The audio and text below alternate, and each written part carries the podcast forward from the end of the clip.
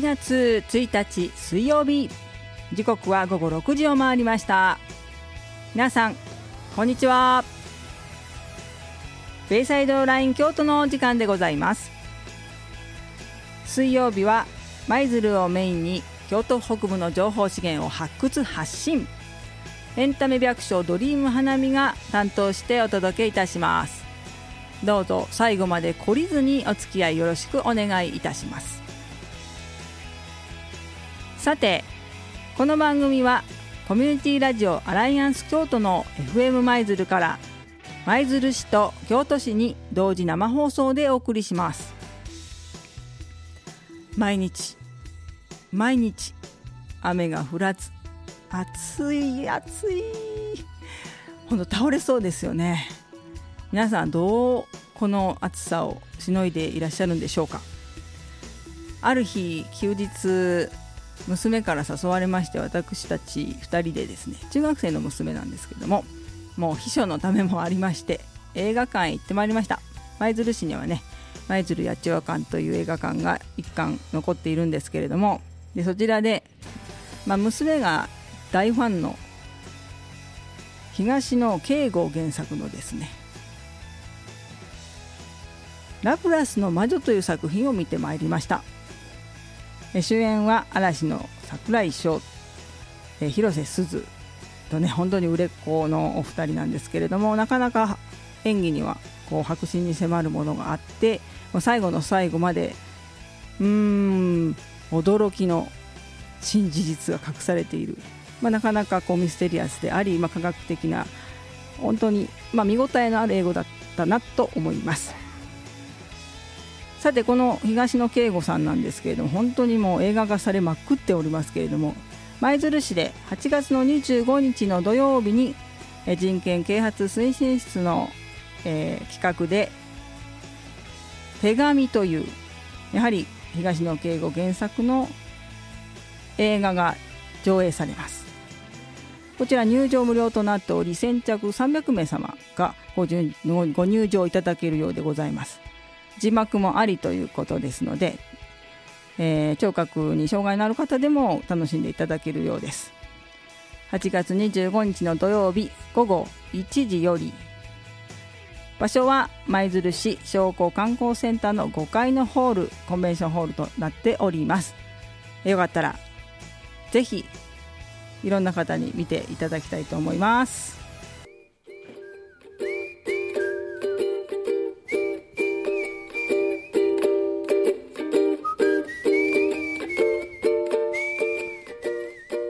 時刻は6時9分を回っております。8月1日水曜日ベイサイドナイン京都。この番組は京都府舞鶴市西市民プラザの FM 舞鶴マリンステーション京都のスタジオから生放送でお届けしております。本日の担当はエンタメ百姓ドリーム花火です。さてここからは FM 舞鶴が送る緊急特別企画番組セーブ・ザ・万願寺の時間です。舞鶴市を中心に綾部市や福知山市など京都北部で生産されている京都のブランド産品万願寺甘党は年々出荷量を上げ地元民はもとより全国津々浦々多くの方々に愛されている京野菜です。2017年平成29年に京都府で初めて GI 地理的表示に登録されまして品質などに国からお墨付きをいただいたばかりの万願寺甘としかし先月7月に京都北部をも襲った西日本豪雨によって万願寺甘党産地をはじめ各地域で多大な農業被害が生じています。FM 舞鶴では緊急企画として特別番組「セーブ・ザ・万願寺」と題し万願寺甘党の魅力を PR するとともに生産現場を取材し農家さんや生産者を支える人々の声をお届けしていきたいと思います。この特別番組は本日の8月1日から22日までの毎週水曜日午後6時から6時49分のベイサイドライン京都。8月4日から25日の毎週土曜日の午後4時から4時30分は30分のハイライト版として放送いたします。またこのハイライト版セーブ・ザ・マンガンジは土曜日に再放送がありまして夜9時15分から9時45分。そしてその翌日の日曜日の午前9時から9時半にも再放送されます。ぜひお聞きいただきたいと思います。それでは早速第1週目の「セーブ・ザ・マンガンジー」をお送りしたいと思いますが本日はゲストをお招きしております。舞鶴フルルファーム代表取締役の秋安俊秀さんです。よろしくお願いします。はい。よろしくお願いします。秋安です。はい。今日はもう全身緑。マンガジアマトーの GI、えー、認証をこう旗にした。それをバックに。そして緑の幸せ T シャツという万願寺祭りでね作られております。緑の T シャツ。そして緑のうちわ。のこの制服で万願寺を支援する方の制服でお越しいただいております。はい、はい、で実は秋安さんは30年も前から万願寺甘党に関わってこられたということなんですが一体30年前どんなお役目を果たしていらっしゃったんでしょう？はい、はい、まずもってねこういう特別企画を、えー、やっていただいたもうそれに感謝します、まあ、万願寺に関わってきたものとしてね本当に嬉しいです。えーまあ、どんな関わり方をしたかって言いますとねあの舞鶴農協時代ですね、えー、私50昭和52年に農協入ったんですが、えー、平成元年いきなり飛びますが平成元年に、えー、今日のブランド産品に万願寺甘党が登録されました、えー、それから京都府の中で、えー、伏見唐辛子とか水菜、三分菜、鴨ナスそういった京野菜をどんどん進行していこう。その中に万願寺甘党があったんですね。それで私が直接担当したのは平成5年ぐらいからだったと思います、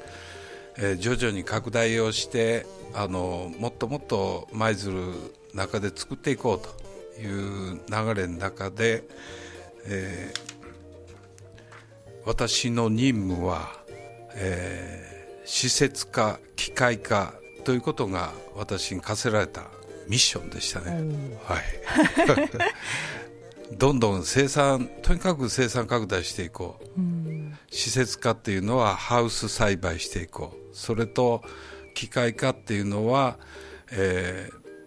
ー、たくさん取れた万願寺を袋詰めにするのがすごく当時手間かかっていました。一つずつ手作業で。それを機械化しようそれと計量も 150g の袋に入れる。それは5本であったり6本であったりそれを計量する、まあ、そうして生産者のできるだけ手を省こう。効率化しようっていうのが私の役目やったんですね。はい、それだけ、まあ、機械化をするっていうのはそれだけのこう目標の販売額があったわけですよね。はいはいはいそうなんです、えー、当時の 平成7年でしたか。江森市長さんとね1億円を目指そうと。舞鶴で1億円の産品を目指そうと。いうことをね、えー、こう話し合いましてね。その時にね、えー、実はあの万願寺甘党っていうのは舞鶴の中筋地区当時は中筋農協さんが商標登録をされてた本当に貴重な、えーそれまでずっと大切に育ててこられたあの産物やったんですね。それを、まあ、いろいろありましたけれども、こう、話し合いしながら、えーオール舞鶴で1億円目指そうということで合意していただいてね、それで、それぞれの漫画寺部会が一緒になって1億円目指そうと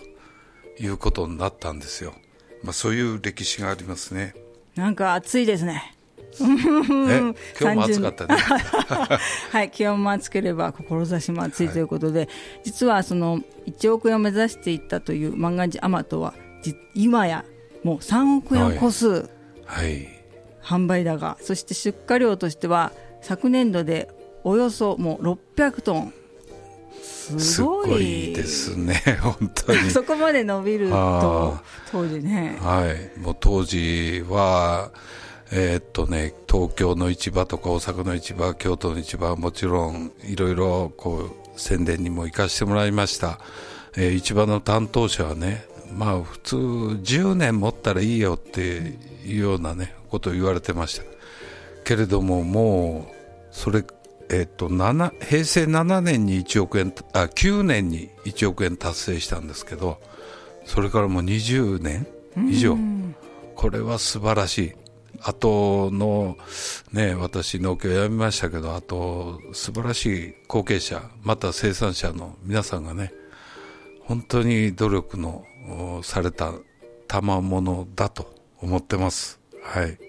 いや嬉しいですね素晴らしいですね、はい。その受け継がれていったっていう部分もそうですしその消費者の方もねこの万願寺甘党はやっぱり格別に美味しいってすごく評判が良くて、はいはいで今やそのうまいあ甘いうまい辛くないっていうのがキャッチフレーズになっていて、うん本当にの揚げてよし煮てよし、えー焼いてよし焼いてよしえ煮てよし焼いてよし揚げてよし、はい。っていう万能野菜としても、まあ本当に家庭家庭料理にも愛されてますしお話に聞くと東京の有名ななんかレストランにも素材としてね、あのー使っていただいているっていうような話も伺いますし、はい。本当にどんどんとこう広がって大人気の野菜に育ってきたんだなっていう,、まあ、うんそうですね。この万願寺のヒストリーをですね、はい。今お聞きしてねすごい30年も前からうん。ね、今につながる動きがあったんだなというのに驚きと、まあ、感動を持ちながらお伺いしてるんですけれどもこの記憶にあるんですけれども昔は万願寺甘党ってたまにむっちゃ辛い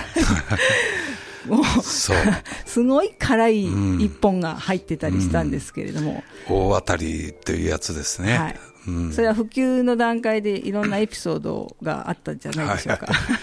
もう大変苦労しましたね。あの、東京へね、有名なあの百貨店とかで、もう店頭で、えー試食販売やってたんですよ。その時にね、甘党で売ってるでしょ。えー甘い唐辛子なの？そんなのあるの？ってこう、東京の、えーザーマス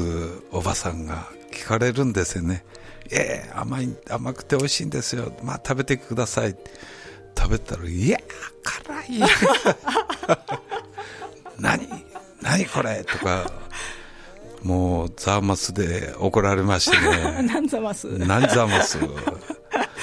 もうびっくりしましたね。はいたまたまその辛い一本に当たってしまったんですね。はい、そう、そういうのがね、たまにありましてね、もう本当に最初苦労したんですよ。けれども、京都府の、えーのうん、研究所でね、えー府立の研究所の方でもう改良、ずっと改良してもらって、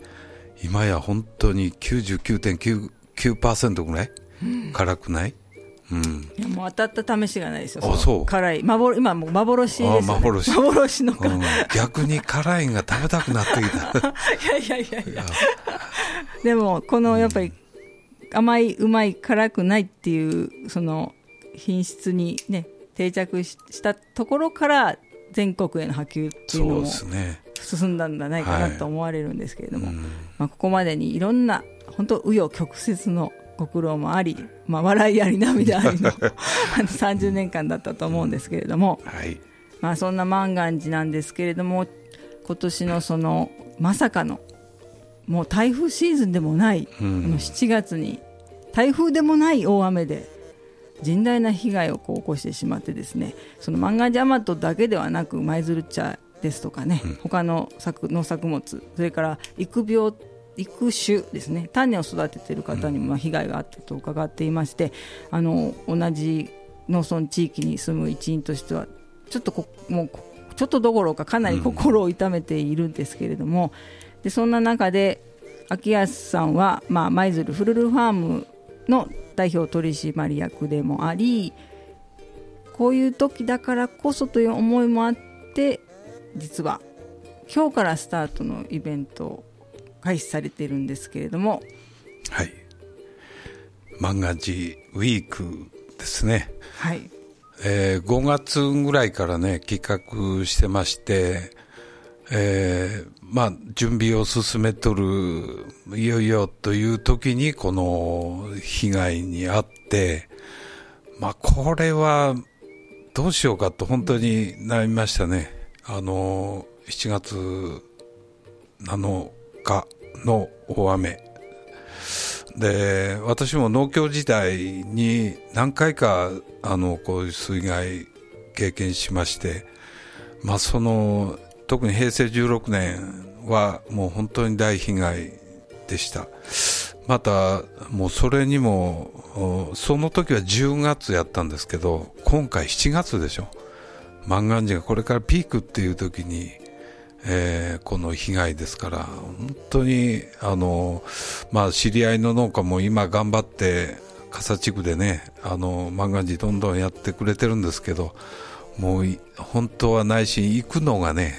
もうなんか、うん、あの、辛いっていう、うん、声のかけようがないっていう、まあ、そんなんですけど、まあ、こういう企画をやったんで、もうぜひ、あの見に行かせてもらおうと思って行ったんですけどいやーもうちょっと想像以上の被害やったんで本当にいやこのままやってもいいのかなと思いつつけれども思い直してねあの企画を今日からスタートさしました。はい、ということでですね実は、えー7月の20日に秋安さんと私とそしてですねこの漫画寺祭りの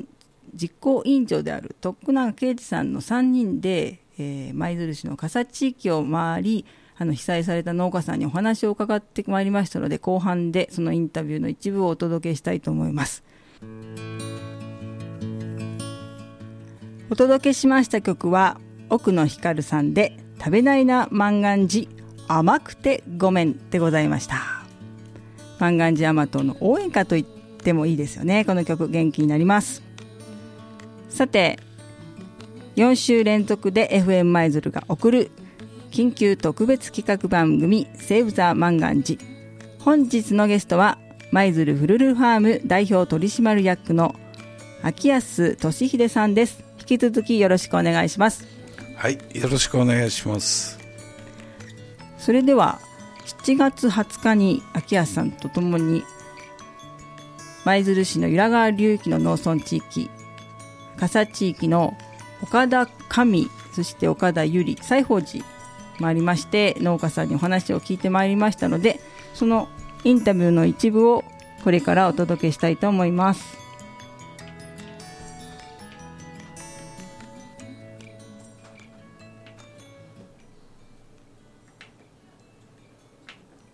大丈夫、小股は大丈夫。みんな、そのとこは、あの、お宮さんの下のとこは、あれ、あ竹やぶがあって、その竹やぶと、と、あの、宮さんの下のとこは、こう狭なっとって流れが急やもんで、ものすごい急になるらしいわ。わしも知らんだけど、あのとこ行ってみたことないで。で、ハウス2棟流しちゃったんや。えこの間ちょっと見に行ったんですけど、こうハウスの骨組みだけぐしゃっとそうそう曲がってあそこですか？そうそう。あそこでは何を育ててはあそこは万願寺をと万願寺とあれは一般のこの野菜きゅうりみたいなのも植えとったな。あそこ8トンぐらい持っとるでな、あのあそこの人は、うん、で4頭ぐらい採取で4頭で3頭万願寺は思うんやけどな、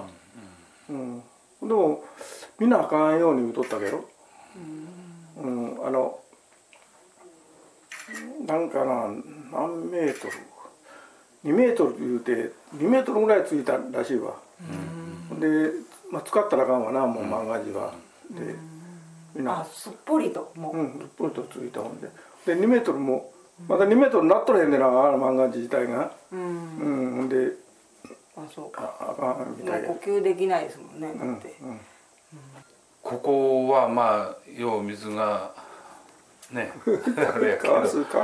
の回収とは全然かんあれなんかいな回収はこの下言うたらあのて園庭の関係はないんやな。うんないと思うけど、そうやな園庭ししとあの市だから園庭しとるけどあれはあのついとんは内水やであれ、うんうんあの由良川の水とは違う、内水があのあれをす出したらなああどうもないんやけどなあのポンプつけて、うん、どうなったか知らんだけどわしも行政の関係は西宝寺のあんな水量を川の川の水量も丸ごと抜けるポンプがあったら、やけど小さいポンプでは間に合わへんって言っとったけど、うん間に合わへん、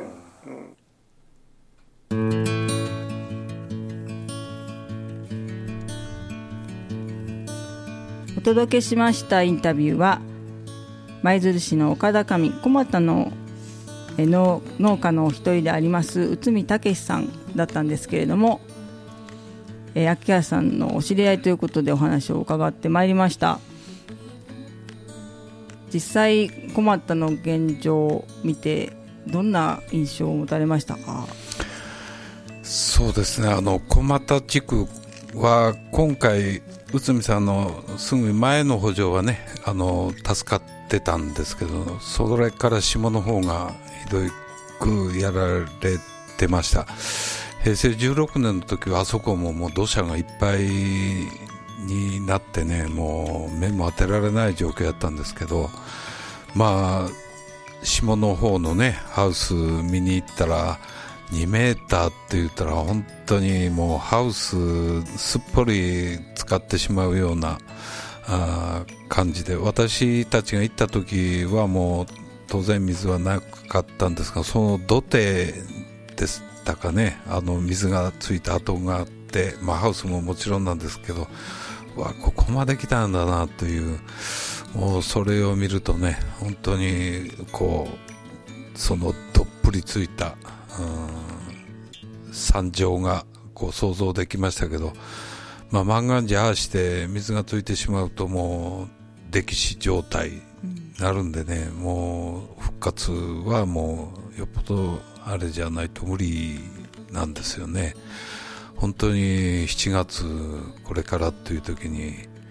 ねあの下のハウスは本当にもうかわいそうというかもう何とも言えませんよね、ううんんなんかこう今年割となんか身振りが良かったというか、うん。身のつき方にしても、割と良かったって話を伺ってたんですよね、でこれからっていう時に全部使ってしまって、うん。すべての株が枯れてしまうっていうのはもうちょっと農業やってる方にとって本当に辛いと思うんですよね。えーえっとね あのもう赤茶色になって枯れたうんところがありましたよねまだそれでもこうちょっと剪定をしたりマルチちょっと上げてみたりあのわかめがちょっと出かけてるのもあったりして諦めなければならないんやけれども諦めきれないみたいなね、そこら辺の心情がね、あなんか、うんよくね、分かったというか、うんもう、うん、辛かったですね。そうです本当にね。うん。もう言葉をかけようがないっていう感じなんですけれども、でその内海さんご自身は、まあ、ハウスには被害はなかったとおっしゃってたんですけどその6日7日の大雨で結局小俣のあの、まあ、岡田上地域も孤立状態にやっぱりなってしまって、でその日本当は出荷予定だった万願寺大和を、あそうそう。どこにも搬送できずに、まあ、結局ご近所の方に配ったんやみたいなお話もね、まあ、されてまして、まあ、水害があるためにこう不安とそしてこういった被害を受けるっていうのを繰り返されているのでなんとかうん。対策をうん。立てていかなくてはっていう思いですよね。そうですね、まあ、あの農家の方はそういう特に川筋色が流域の方リスクはある程度承知してもう考えてはおられるんですけれどもやっぱりあのなんていうんですかただ保証とかそんなことを言うだけじゃなしに、えーそういうリスクを少しでもこう減らす対策なんかこうこんだけ進んだねあの世の中になってきたんでそれを考えてほしいなと思いますよね。そうですね、うん。はい、その辺はもう専門家の方の力をお借りするなり、まあ、行政の方のねバックアップの上でいろいろとこう対策を立てていっていただきたいところですしまたまあ農業者の方がもうこれでもう農業をやめたって気持ちにならないようにね、うんなんとかこう消費者の皆様にもこう引き続き万願寺をね万願寺甘党はやっぱり地元の誇りであると、はい、そんな思いでうん。ずっとあの支えていただきたいなって思いなんですけれども、そんな思いで今度、はい。その秋安さんの舞鶴フルルファームでイベントを行われることになっております、はい。ご紹介ください、はいえー本日8月1日から15日までですね万願寺ウィークというのをやってます、えー8月11日には万願寺祭りっていうあの万願寺祭り実行委員会のイベントも、はい、あのやってくれます。万願寺ウィークは、えーまあ、フルルファームならではといいますか、えー食べて体験して買いお買い求めできるということをあのやりたいなと、えーまず食べてっていうのはもうもちろんレストランで、えー、万願寺の惣菜料理いろいろ出します。日によってあの変わりますけれどもあの私の大好きなのは揚げ浸しともう一つはね塩昆布炒めがこれはもう大好物なんですけど、はい、天ぷらとかねそういったものも出していきます。それと体験はあのまあこれ体験というかね万願寺釣り体験。これちょっと私やってみてハマりました。楽しい。万願寺を釣るんですか？釣るんです。針金でちょっとあの釣り針のようなものを作ってね。もう1分間勝負なんだけど。今日早速ねオープンしたらすぐあの小学生4人グループで来てくれました。でもう多い子が6つ釣ったかな。はい、へはい、まあそんな。ーはい、ぜひ記録を作っていただきたいですね,、はい。今日は6つが最高でした。皆さんチャレンジしてください、えー他に体験は収穫体験。えーとすぐあの前事務所の前、えー、万願寺の補助がありますんで、えーそこで収穫体験ができます。そして、えーピザ作り。万願寺ピザですね。えーこれは平日は予約をしていただきたいんですが、まあ、土日は、えあごめんなさい。8月11日はもう予約なしで、はい、あのできできます、えーそれとですね、えーあそうそう、えーごめん。万願寺のかき氷作りました。あのもうこう暑いとねかき氷が売れますんでもうかき万願寺それとトマうん。香りがして美味しい、うんそこにトマトとかもそこにある野菜でシロップつく蜜を作ったんでこれ絶対美味しいんでおすすめです。まあそういったものを、えーぜひえー食べてみてください。そして、えーマーケットではあの万願寺本物そのものだけじゃなし加工品も取り揃えています。あけぼのフェニックスさんの醤油漬けとか味噌とか、えー他にもね万願寺オイルとか言って、えーいろんな加工品がありますんで、えーそういったものをお買い求めいただけます、え2週間暑いですけど頑張ってお盆まで頑張りますんでどうぞ皆さん来てください。そして万願寺を消費することが、えー生産者応援になると信じてやっておりますんで、えー募金箱も設けております。ぜひ舞鶴市民の皆さんファンの皆さん万願寺ファンの皆さんフルーファームへ来てください。よろしくお願いします。はい、ありがとうございます。この熱いエールを皆さんにお届けできたら嬉しいなと思います。あのちなみにフルルファーム行きたいなという方で初めての方にはアクセスはどのようにご案内したらよろしいでしょう？はい。えーっと、車が一番なんですが、えークレインブリッジを渡っていただいて、トンネルを3つくぐったところがフルルファームです。えー発電所の少し北側ですね。それと平日は西浦バスが走っております。えー東駅からだいたい30分から40分かかりますけれども西浦バスが走っております、えーそれと漫画寺祭りの時は1回だけピストンであの送迎バス走らせる予定です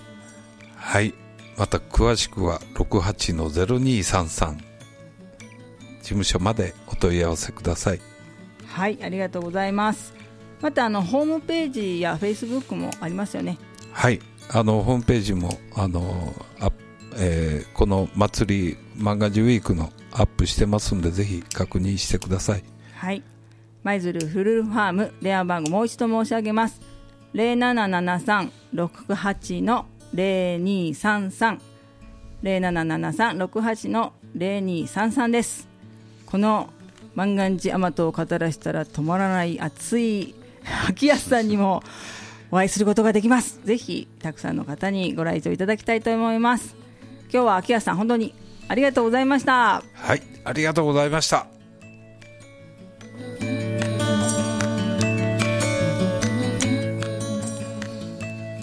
フルルファームに負けずにですね FM 舞鶴も万願寺万願寺アマトを応援していきたいと思います、えーコラボステッカーを制作いたしました。万願寺アマトキャラクターアマトくん ×FM 舞鶴×ゴロースカイタワーのデザインがあしらわれたコラボステッカー。こちらを先着10名のリスナーの方にプレゼントいたします。9月末が締め切りとなっておりますのでどしどしご応募いただきたいと思います。ご住所お名前ご連絡先の電話番号をお書き添えの上 FM 舞鶴まで。メールアドは fm アットマーク七七五舞鶴 .jp fm 775 maizuru.jp ファックスの場合は0773-770124 770124でご応募ください。チケットの、えーチケットです。ごめんなさい。コラボステッカーのプレゼントは発送をもちまして、えー当選発表に返させていただきます。たくさんのご応募そして応援メッセージもお待ちしております。よろしくお願いいたします。それでは秋安さんとのお別れのナンバーとして、えー曲最後にお届けしたいと思います。先ほどのコラボステッカーですね。FM 舞鶴とアマト君のコラボステッカーなんですけれどもご応募の際はキーワード「アマト君」をお書き添えください。ご住所お名前ご連絡先の電話番号そしてキーワードアマトくんということでぜひいろんな方からご応募お待ちしております。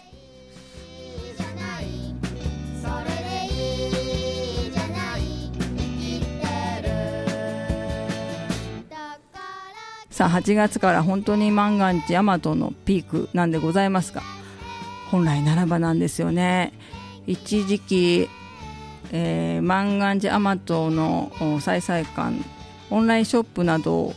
販売一時休止しておりましたしかし本日からまた再開しております京都二の国 JA 京都二の国さんに問い合わせましたところ、まあ、来今週末あたりからすべての市場においてほぼ通常通りの販売状況に戻るんじゃないかなってことをおっしゃってました。まあ本当に水害の被害プラスこの猛暑ということでね、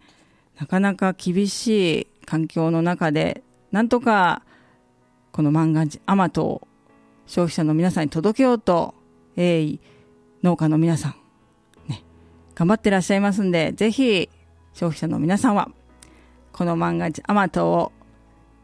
いろんな形で味わい、楽しみ、これからも愛し続け、支え続けていただきたいと思います。また、来週はですね、えー岡田ゆりの農家さんのインタビュー、そして、添田農園のインタビューなどをお届けする予定でございます。ぜひお聞きください。それではここで、エンディング川柳でございます。不死鳥は炎天下でも空高く。不死鳥は炎天下でも空高く。こう、試されてると思うぐらいね、何度も何度も試練がやってくる。本当にもう諦めたくなるぐらいの、この度重なる水害なんですけれども、でも、やっぱりこの地が好き、農業を続けたいという熱い思いがあります。不死鳥のごとく蘇っていただきたいと思います。それではまた来週、この時間にお会いしましょう。お相手はドリーム花火でした。